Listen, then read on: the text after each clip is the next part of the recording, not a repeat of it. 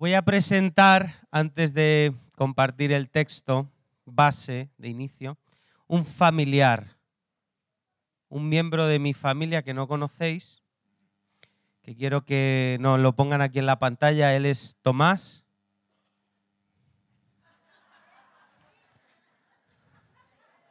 Él es un hijo adoptivo mío y de Leti.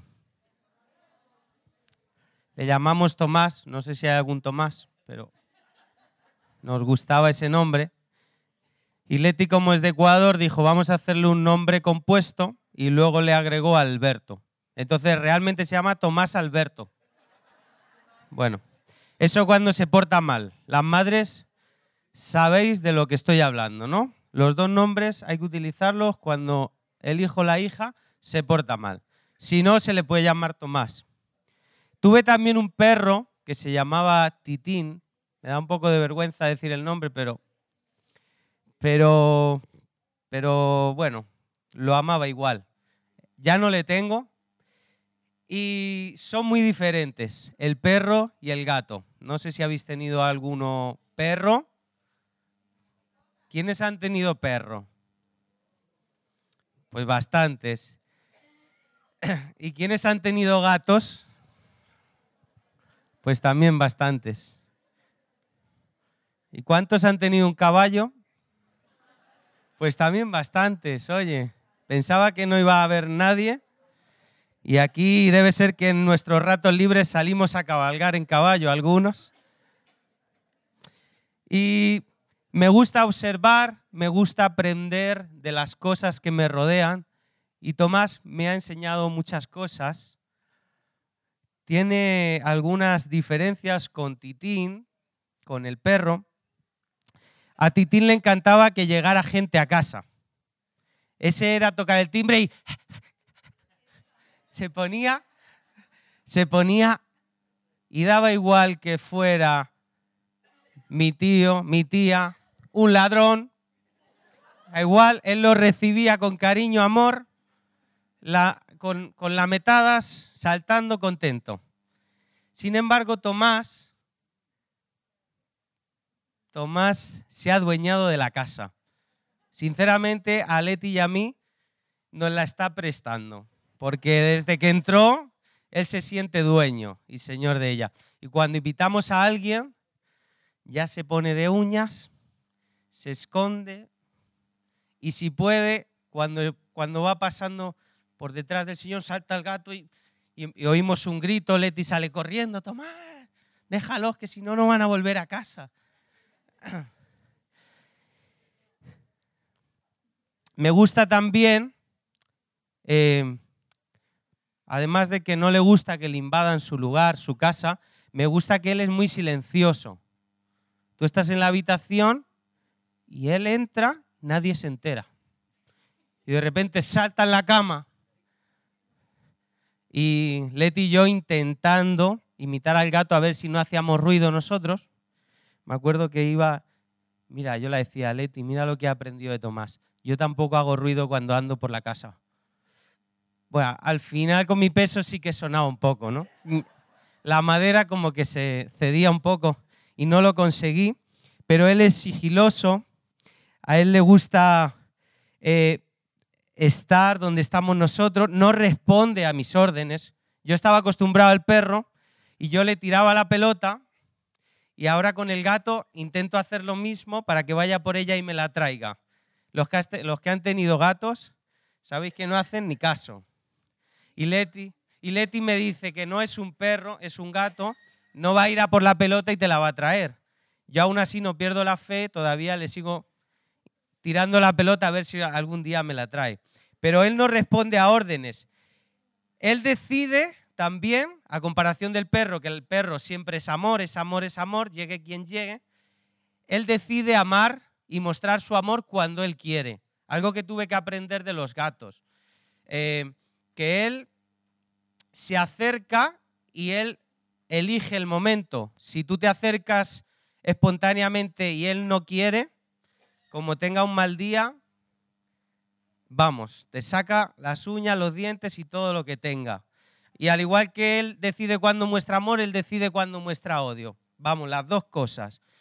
Y otra diferencia en cuanto al perro es que él, cuando reclama mi atención, la reclama completa. Esto es algo que me fastidia mucho, porque yo me levanto por las mañanas, suelo estar en la mesa escribiendo, leyendo, ¿no? Sentado en la mesa, y él se sube en la mesa y se tumba encima del libro. Y yo le bajo y le pongo las piernas para poder seguir leyendo, y él dice que no, que él quiere estar encima del libro teniendo toda mi atención. El perro, con tenerle ahí un poquito, pues él se contenta un poco más. El gato no, el gato necesita toda la atención. Así es Tomás. Algún día le traeré a la iglesia, de momento todavía le estoy evangelizando, a ver si se convierte un día y quiere venir. Está en la edad de la preadolescencia, es una edad complicada, comprenderlo, por favor, pero estamos trabajando con él con ayunos y oración. Acompáñame a Éxodo capítulo 33, del 1 al 14. Porque quiero leer esto para partir desde este texto. Me gustaría advertiros a través de este mensaje de algo muy importante, de algo que tiene suma importancia en la iglesia Estoy hablando de la presencia de Dios y quiero que podamos entender que podemos perseguir las promesas de Dios como iglesia, pero puede ser que en algún momento perdamos la presencia de Dios. No sé si alguien puede entender el peso, la importancia de que a veces caminamos pensando que la presencia de Dios va con nosotros, pero vamos a ver que podemos perder la presencia de Dios si como iglesia no atendemos a una serie de advertencias que Dios nos hace en la palabra. Y dice Éxodo 33 del 1 al 14. Jehová dijo a Moisés, Anda, sube de aquí tú y el pueblo que sacaste de la tierra de Egipto a la tierra de la cual juré a Abraham, Isaac y Jacob, diciendo, a tu descendencia la daré. ¿Puedes repetir eso? A tu descendencia la daré. Gracias. Y yo enviaré delante de ti el ángel y echaré fuera al cananeo y al amorreo, al eteo, al fereceo, al ebeo y al jebuseo. Todos tenían que rimar a la tierra que fluye leche y miel, pero yo no subiré en medio de ti. ¿Puedes repetir eso también, por favor? Yo no subiré en medio de ti, le estaba diciendo Jehová a Moisés, porque eres pueblo de dura cerviz, no sea que te consuma en el camino. Y oyendo el pueblo esta mala noticia, insisto, mala noticia, vistieron luto y ninguno se puso sus atavíos. Porque Jehová había dicho a Moisés, Di a los hijos de Israel, vosotros sois pueblo de dura cerviz, en un momento subiré en medio de ti y te consumiré. Quítate pues ahora tus atavíos, vuelve a repetir esa palabra, para que yo sepa lo que te he de hacer. Entonces los hijos de Israel se despojaron de sus atavíos desde el monte Oreb, y Moisés tomó el tabernáculo y lo levantó lejos, fuera del campamento, y lo llamó el tabernáculo de reunión y cualquiera que buscaba a Jehová salía al tabernáculo de reunión que estaba fuera del campamento. Y sucedía que cuando salía Moisés al tabernáculo, todo el pueblo se levantaba y cada cual estaba en pie a la puerta de su tienda y miraban en pos de Moisés hasta que él entraba en el tabernáculo. Y cuando Moisés entraba en el tabernáculo, la columna de nube descendía. Ese detalle es importante Normalmente la columna de nube estaba permanentemente con ellos. En esta ocasión Jehová estaba de alguna manera eh, molesto con el pueblo de Israel y veremos por qué. Dice, y se ponía a la puerta del tabernáculo, Jehová hablaba con Moisés, y viendo todo el pueblo la columna de nube que estaba a la puerta del tabernáculo, se levantaba cada uno a la puerta de su tienda y adoraba. Y hablaba Jehová a Moisés cara a cara, como habla cualquiera a su compañero, y él volvía al campamento. Pero el joven Josué, hijo de Nun, su servidor, nunca se apartaba de en medio del tabernáculo. Y dijo Moisés a Jehová, mira, tú me dices a mí, saca este pueblo, y tú no me has declarado a quién enviarás conmigo. Sin embargo, tú dices, yo te he conocido por tu nombre y has hallado también gracia en mis ojos. Ahora pues, le decía Moisés a Jehová, si he hallado gracia en tus ojos, te ruego que me muestres ahora tu camino para que te conozca y halle gracia en tus ojos. Y mira que esta gente es pueblo tuyo. Y terminamos con el 14, remarcando la rectificación que Jehová en un principio o la decisión que le había tomado de apartarse, diciéndole, vale Moisés, vale, ok, mi presencia irá contigo y te daré descanso. Lo he querido titular al mensaje, no hay trato. Y veremos después por qué. Pero quiero que analicemos las causas que hubieron para que el pueblo casi no, no llegó a perder la presencia de Dios, pero vamos a ver qué causas hicieron que casi el pueblo perdiera la compañía presencialmente de la presencia de Dios en el pueblo. Vemos en el capítulo que realmente Jehová no estaba volviendo su rostro y no estaba desechando al pueblo.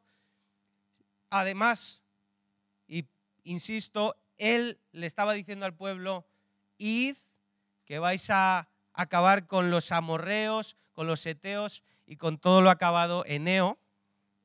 Lo único, y ahí vemos la conversación de Jehová con Moisés, me encanta porque era como él garantizándole la victoria al pueblo de Israel y al final como un poco con la boca pequeña, yo me lo imagino, pero bueno, que yo no iré.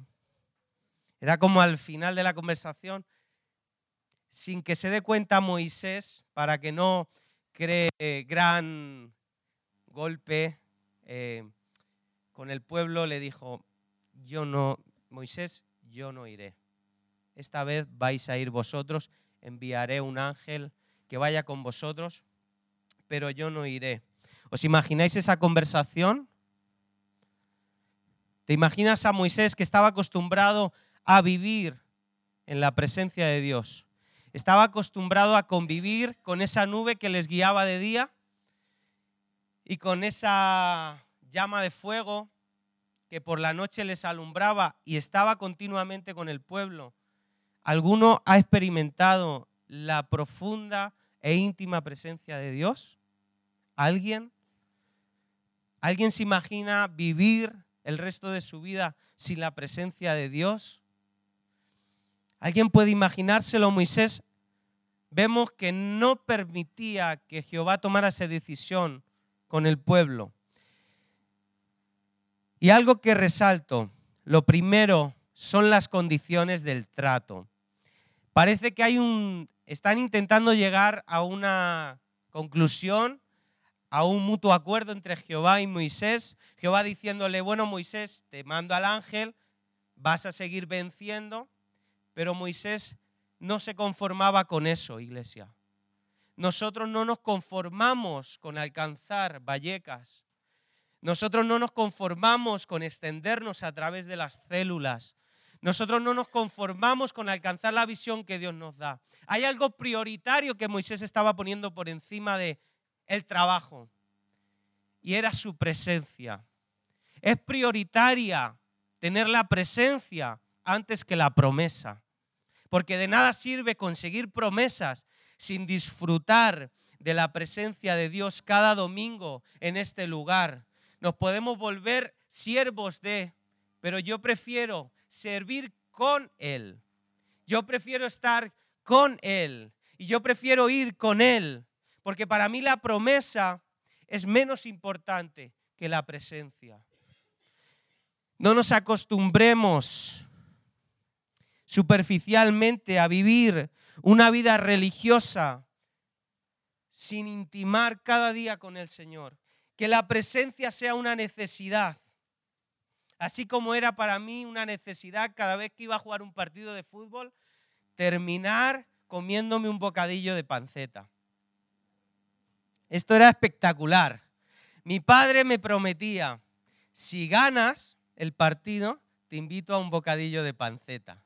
Imaginaros lo que corría. Corría por los once. Esa medalla no se me podía escapar. Pero había veces que él no podía ir y me daba el dinero y me decía, si ganas, cómprate el bocadillo. Y a veces cuando él no estaba, yo ganaba y yo conseguía ese bocadillo. Pero no era lo mismo comerme ese bocadillo solo que comérmelo con mi padre. Porque mientras nos comíamos el bocadillo, él me decía lo que había hecho mal, lo que había hecho bien, por qué corrí para atrás, por qué me caí cuando tenía que haber parado el balón, etcétera, etcétera. Los que son padres y van a los partidos, creo que me entienden perfectamente. ¿No? Son de gritar, de dar correcciones. Y yo, sinceramente, me fastidiaba, claro, perder. Era un bocadillo de panceta, ¿vale? Algo que ahora no me lo permito, pero entonces eso era la mejor medalla. O sea, los chicos estaban celebrando eh, la victoria y yo en el fondo celebraba el bocadillo. Y ellos pensaban que yo celebraba la victoria. Pero cuando no me lo comía con él era diferente. La presencia de él lo hacía diferente no era lo mismo, no satisface de la misma manera. Hacer las cosas deleitándote en la presencia de Dios, sintiendo el cielo de Dios estableciéndose cada domingo en este lugar, que igualmente invocar a Dios, pero no sentir su presencia manifiesta. Y Él ha prometido estar, y Él ha prometido ir con nosotros pero la manifestación de la presencia de Dios era lo que pedía Moisés. Era lo que reclamaba él. Y yo reclamo cada domingo. No sé si tú lo haces. Si cada domingo que vienes aquí vienes con el deseo, con la expectativa de buscar la presencia de Dios. O te has vuelto rígido. O te has vuelto rutinario. O te has vuelto religioso. De domingo a domingo ¿Qué significa para ti la presencia de Dios? Para Moisés estaba por encima de todo. Fíjate que le iba a dar la tierra prometida y se la había garantizado. Y le dijo, no me sirve. No nos sirve conquistar Vallecas si no es con Él. Si no es con esa presencia que no necesita que nosotros vayamos a predicar, sino que la gente pueda oler que aquí se mueve el Espíritu de Dios con libertad.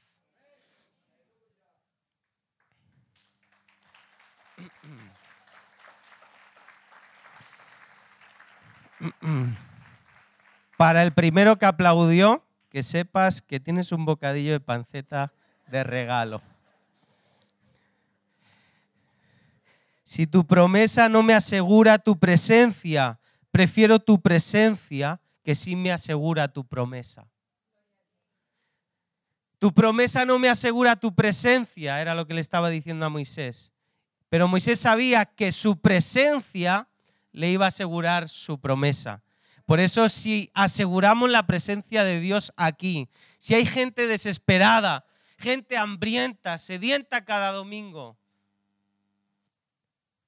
bueno, los 350 mil y pico de habitantes en Vallecas, yo sé que van a ser alcanzados por una iglesia que va a impactar con su presencia, porque lo que no queremos es lo que tú no nos puedes dar, te queremos a ti. No vayas buscando la bendición de Dios, búscale a Él. No te conformes con lo que Él te pueda dar. Búscale a Él, busca la fuente. No le busques interesadamente. no le busques para encontrar un trabajo, no le busques para arreglar tu relación con tu familia. Búscale porque Él es Dios, porque Él entregó a su Hijo hace más de dos mil años para morir por ti, para que tú puedas decir hoy, yo soy salvo. Y Jesús me ama de una manera incondicional.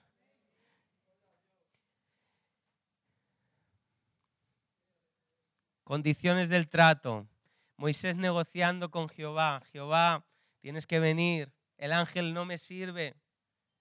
Jehová, no me sirve solo la promesa. Yo quiero que tú estés con nosotros, porque ¿qué van a decir? Es nuestra manifestación de que somos el pueblo de Dios, la presencia.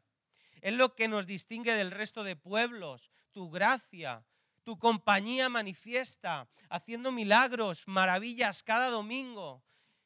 Vamos a ver aquí sanidades. Vamos a ver aquí libertad. Señor, no me conformo, no me conformo. Déjame negociar contigo. Yo soy comercial y tengo que negociar a veces. Y a veces las personas son incluso más duras que Jehová. ¿eh? Viendo aquí, Moisés lo consiguió, yo a veces no lo consigo porque buscaba la realmente buscaba algo que Dios realmente quería darle, pero estaba esperando. ¿Qué capacidad tenía el pueblo de pagar un precio por la presencia de Dios? Y hay causas que hacen que podamos perder la presencia de Dios. Y quiero entrar al segundo punto que lo he desarrollado así. Si queremos conservar la presencia de Dios, entonces debemos de honrarla. ¿Cuántos quieren la presencia de Dios? Manifiesta en este lugar. Depende de cada uno de nosotros. No dependía solo de Moisés, porque Moisés estaba haciendo las cosas según Dios, el pueblo no. Y Jehová dijo, no, mi presencia no es digna, no está siendo honrada, no está siendo bien recibida. Depende de nosotros que la honremos. Y hay cosas que no la honran. Y aquí me voy a meter un poquito en harina. Eh, voy a incomodarte un poquito, te voy a pinchar donde más duele. Ámame igualmente, por favor. Dios me ha dicho que lo, lo toque, yo lo toco. Entonces, hay cosas que no, no honran su presencia. Él decía dos, dura cerviz, desobediencia, y la otra es los atavíos que llevaban. ¿Os acordáis? Que varias veces es mencionado, esos atavíos ellos los llevaban y pertenecían a la etapa pasada, cuando ellos estaban en Egipto.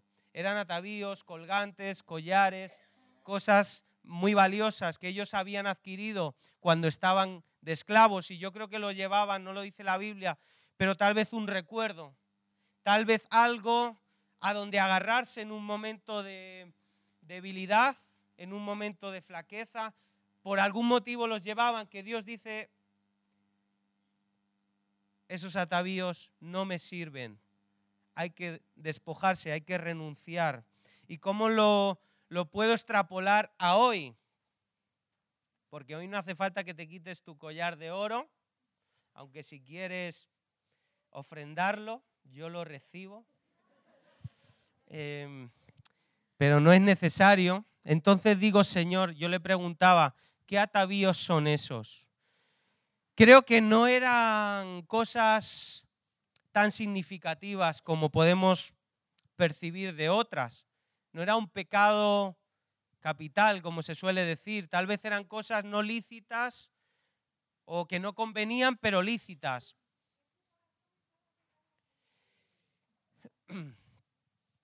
Y digo, ¿qué cosas, Señor, como iglesia, aquí los domingos hacen que a veces tu presencia se manifieste?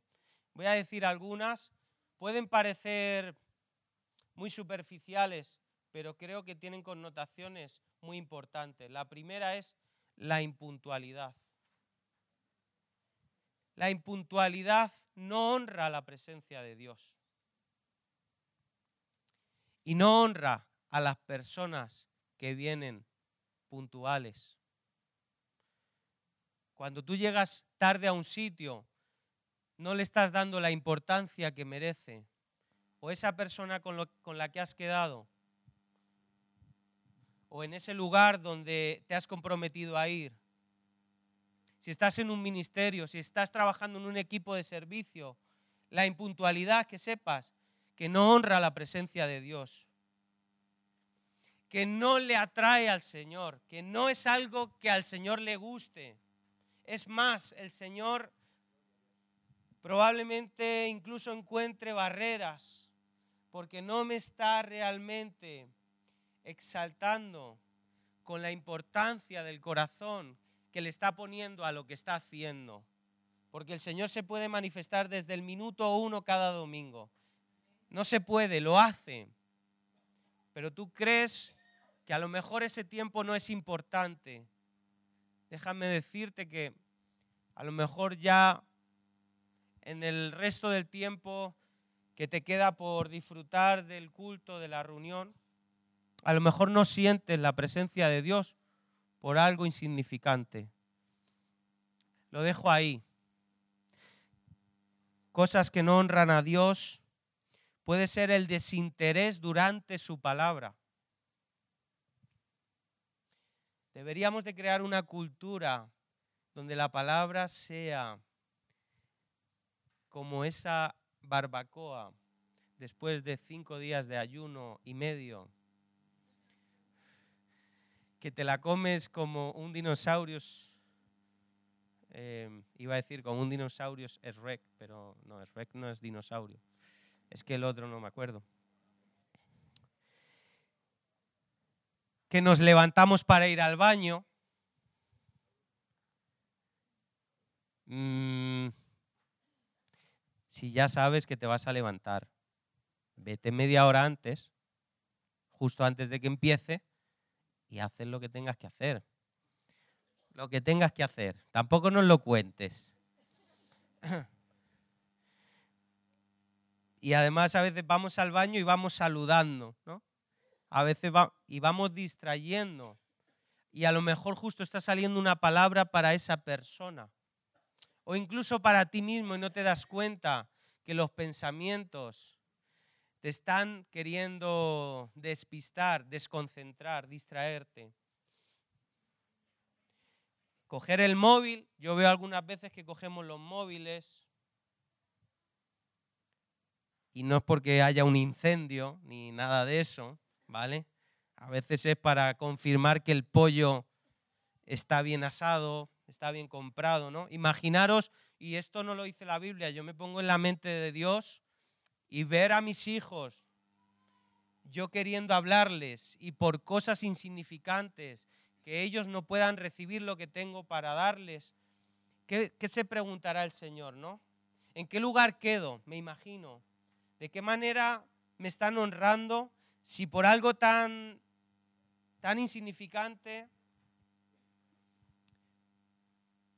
me ponen en un segundo lugar, a veces escucho conversaciones durante la predicación de media hora, casi, eh, hablando, hablando, hablando. No sé si alguno lo ha escuchado o, o soy el único. También eh, hay varias cositas, ¿no? Con el desinterés durante la palabra. Yo sé que esto puede ser un poquito... Em, que os gusta, pero... A veces los niños, cuando lloran, también podemos tener, por, el, por la persona que está al lado, salir. Hay un espacio atrás hasta que se calme, que podamos entrar. Es que a veces está el niño llorando media hora, 40 minutos también y hay cosas que yo creo que pueden ser importantes. Digo la impuntualidad, el desinterés por la palabra, no participar de la adoración, me parece que es algo importante, algo que realmente lo que está haciendo es darle lugar al Señor y deberíamos de involucrarnos todos en la adoración. Me encantaría ver a todos, si puede ser el próximo domingo, que realmente tú dejes atrás las circunstancias, que tú dejes atrás las dificultades, que esté por encima de eso incluso tus canciones preferidas, porque a, veces cantamos cuando es la canción que me gusta, yo quiero que lo hagamos, que como iglesia adoremos al Señor con todas nuestras fuerzas, con todo nuestro ser, que honremos la presencia de Dios aquí cada domingo, que desde que tú entras y entrando a tiempo, que tú puedas tener dedicado esta mañana, las dos horas que podamos estar, a querer absorber el máximo, a estar a la expectativa, porque algo Dios quiere hacer cada domingo y a veces no lo puede hacer o no nos damos cuenta porque estamos distraídos, iglesia. Prestemos atención. La presencia de Dios es muy sensible. Es como Tomás, que pasa de puntillas a veces, y si no estamos muy atentos no la podemos percibir, no la podemos disfrutar. ¿Queréis otro? Me imagino que no. Pero voy a decirlos igualmente porque tengo el poder. Y el tiempo. Es importante no tener nada en contra de nadie. Podemos hablar las cosas. No deben de haber pleitos. Gracias a Dios, aquí todos nos llevamos bien. Pero por si conocéis a alguien o a alguna otra iglesia que se lo podáis comentar, yo creo que esto también impide la presencia de Dios. Y yo creo que hay que hacer el esfuerzo, hay que hablar, podemos tener la, transparencia y la confianza suficiente para decirlo directamente a la persona, enfrentando esa conversación. No es necesario hablarlo con otras personas. Seamos concretos, lleguemos a un acuerdo, perdonémonos rápido, porque este tipo de cosas, estos pequeños flecos que parecen no tener importancia, yo sé que para el Señor es muy importante. Yo sé que para que la presencia de Dios fluya es muy importante. Es muy importante la reconciliación entre nosotros. Como es muy importante también no eh, respetar las autoridades y las decisiones que se toman. No cuestionar. Favorecer la dirección, la visión de la iglesia, apoyar, colaborar, amar, abrazar. Proteger la presencia de Dios es prioritario, iglesia. Y a lo mejor nos hemos descuidado. Y a lo mejor no vemos más por pequeñas, pequeñas cosas. A lo mejor no podemos contemplar más y más de Dios cada domingo porque estamos descuidando cosas que a nuestros ojos no parecen significativas, pero para el Señor sí que lo son. Yo te pido que tú hagas praxis de la palabra, que tú puedas hacer esta semana práctica de ella, que tú te conciencies para venir el próximo domingo a, la hora, que te pongas tres o cuatro alarmas y si ya te las pones y aún así no te las no te levantas, que le, le des permiso a tu mujer o a tu marido para que te dé un poco de caña, para que te levantes, no lo sé.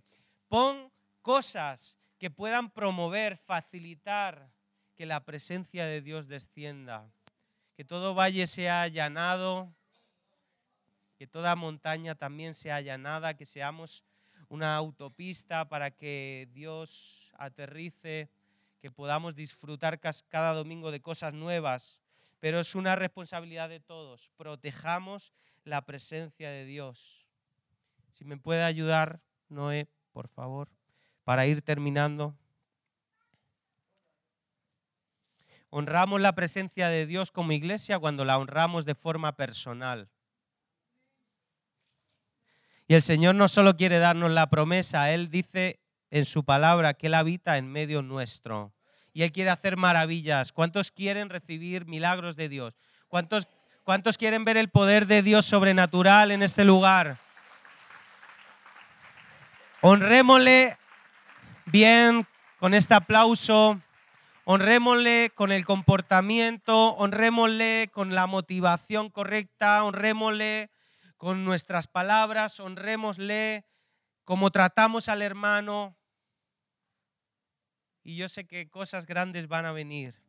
Porque al final le dijo a Moisés, al final le dijo, está bien, veo que habéis quitado vuestros atavíos, veo que habéis obedecido, veo que aquellos impedimentos los habéis superado. Moisés, perdóname, quiero rectificar, quiero decirte que mi presencia va a seguir estando con vosotros y te daré descanso. Si hay presencia, hay promesa. Si hay presencia, la tierra prometida llega. Si hay promesa, no lo sé, pero si hay presencia, Dios nos va a llevar a la tierra prometida que Dios quiere para nosotros. No sé si te apetece honrar su presencia en este momento con la mejor adoración que puedas darle, que nunca antes le habías dado. Porque vamos a elevar una canción. Y no quiero que pienses en el de al lado, no quiero que mires a nadie, me gustaría que no te distrajeras, que no pienses en nada.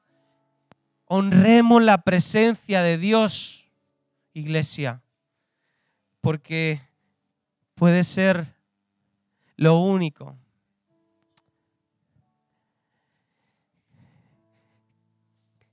que nos evidencie que somos los hijos que Él ha amado